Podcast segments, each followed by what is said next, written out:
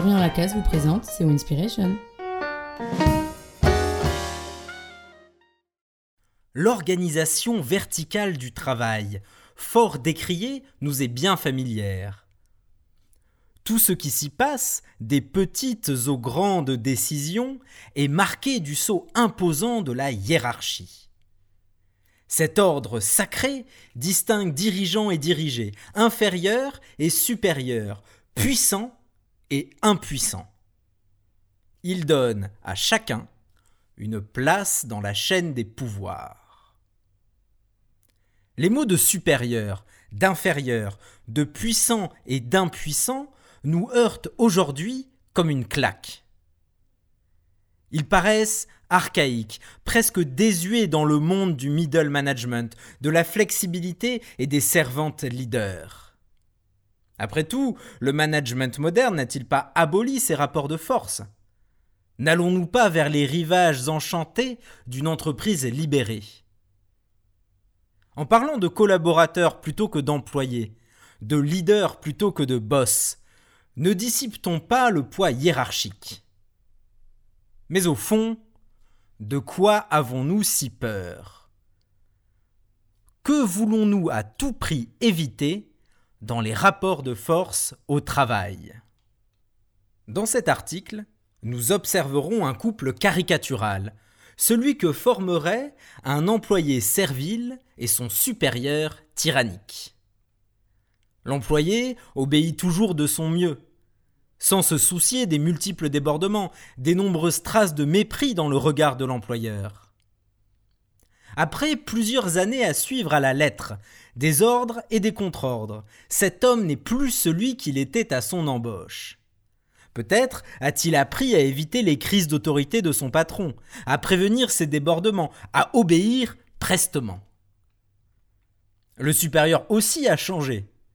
Sans doute est-il plus clair dans les ordres qu'il donne, moins patient avec ceux qui ne savent pas encore les exécuter diligemment, plus tributaire de l'unique employé à l'avoir supporté si longtemps. Cette évolution n'est pas l'inévitable expression d'une nature tyrannique du patron ou d'une nature servile de l'employé.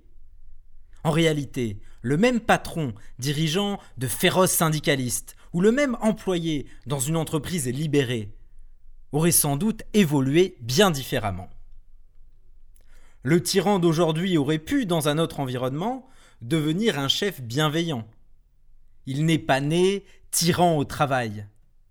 Il s'est progressivement construit comme tel. La construction de l'identité professionnelle dépend pour une grande partie d'autrui. Et, quand on y réfléchit bien, l'identité professionnelle d'autrui dépend en partie de moi. Je me construis en me regardant comme un autre, en regardant autrui comme un autre moi-même. Pour désigner l'influence réciproque que nous pouvons avoir dans la détermination de notre identité, je dirais de manière un peu cavalière, et je te demande solennellement pardon, que la construction de soi est intersubjective. Revenons donc à nos moutons et à leur détermination intersubjective. Voilà notre employé qui peu à peu change à force de servitude. Il est devenu calme pour équilibrer les colères, méthodique pour se tenir prêt aux demandes les plus extravagantes. Il a acquis autant de qualités que son patron a cultivé de défauts. A l'inverse, le chef n'a fait qu'accroître sa dépendance progressive. La plupart des compétences techniques nécessaires à l'exécution des ordres lui échappent. Il ne s'agit pas de dire que tout employé exploité deviendra un maître, que tout maître exploitant deviendra un esclave. Non. Nous prenons ici un exemple naïvement optimiste, celui où la tyrannie n'aurait pas brisé ce pauvre homme. Il y a fort à parier que le regard méprisant du chef aurait fini par rendre l'employé méprisable à ses propres yeux. Non, ce que nous voulons dire, c'est que l'intersubjectivité ne désigne pas un rapport pacifique à l'autre. Je vais même pousser plus loin l'insolence. Je vais dire la construction de soi intersubjective est dialectique. Nulle inquiétude, nulle inquiétude. La dialectique n'est pas un trop gros mot. Pour la rendre un peu plus polie, définissons-la. Dialectique se compose de dia, dual, qui ajoute à la notion de pluralité celle d'opposition, et de lego, qui désigne ce qui est dit, le discours. La dialectique est donc un discours en opposition. Elle suppose la confrontation d'au moins deux discours opposés sur un même sujet. Cette opposition ne doit pas être stérile, elle permet de faire émerger un nouveau discours, supposé meilleur, puisque tenant compte des objections faites aux deux autres. Au fond, la relation dialectique à l'autre ne dit en fait rien de plus que ceci. Nous changeons, nous évoluons en nous confrontant à ce qui n'est pas nous. Plus la distance est grande entre moi et l'autre, plus l'opinion d'autrui me fait violence, plus j'ai à gagner au rapport dialectique qui nous unit. Autrement dit encore, c'est en faisant ce grand écart entre mon opinion et celle d'autrui que je peux me construire. Nous voilà arrivés au moment qui intéresse en propre le management. Reprenons notre histoire d'employeur tyrannique. Imaginons que sa tyrannie avance masquée par le langage. Imaginons que sans rien changer de ses pratiques de contrôle, il change tout de la manière qu'il a de les formuler. Au lieu de dire Tu rangeras l'étagère de 18 à 19 heures, il dira Tu veux bien repenser l'aménagement de l'étagère en fin de journée? Au lieu de dire Si tu ne veux pas finir au placard, tu vas partir deux ans t'occuper de notre succursale à Lille. Il dira Nous avons été très impressionnés par ta disponibilité, à tel point que nous pensons que tu es assez mûr pour relever le nouveau challenge que nous avons à te proposer la gestion d'un projet ambitieux dans notre antenne lilloise. Le rapport de force reste le même. Dans un cas comme dans l'autre, l'employé reçoit des ordres. En masquant la violence des ordres derrière le miel des mots, on ne supprime pas le rapport de force. On ne fait que le rendre invisible. Mais si nous ne voyons pas l'obstacle que nous avons à surmonter, comment ne pas nous y cogner sans cesse? Comment alors le dépasser?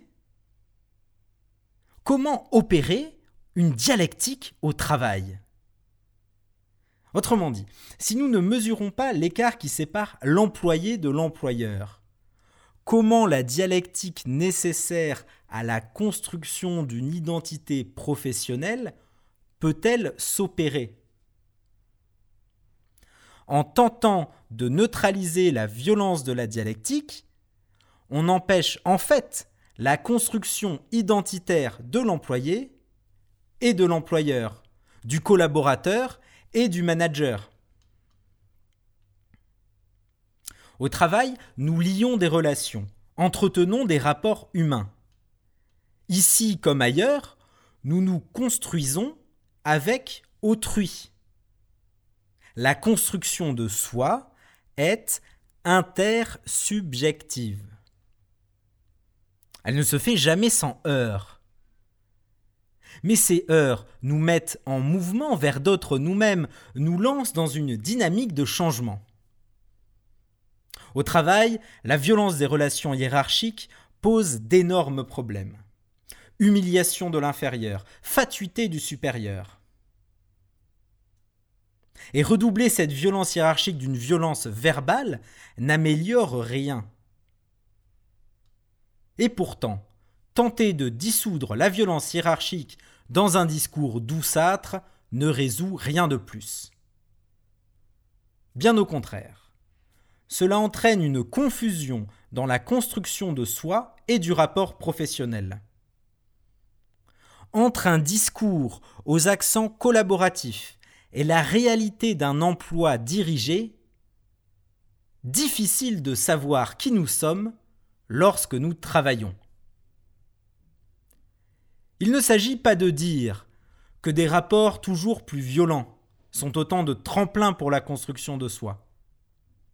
Ce qui compte n'est pas la violence de l'obstacle, mais l'identification précise de ce qui fait violence.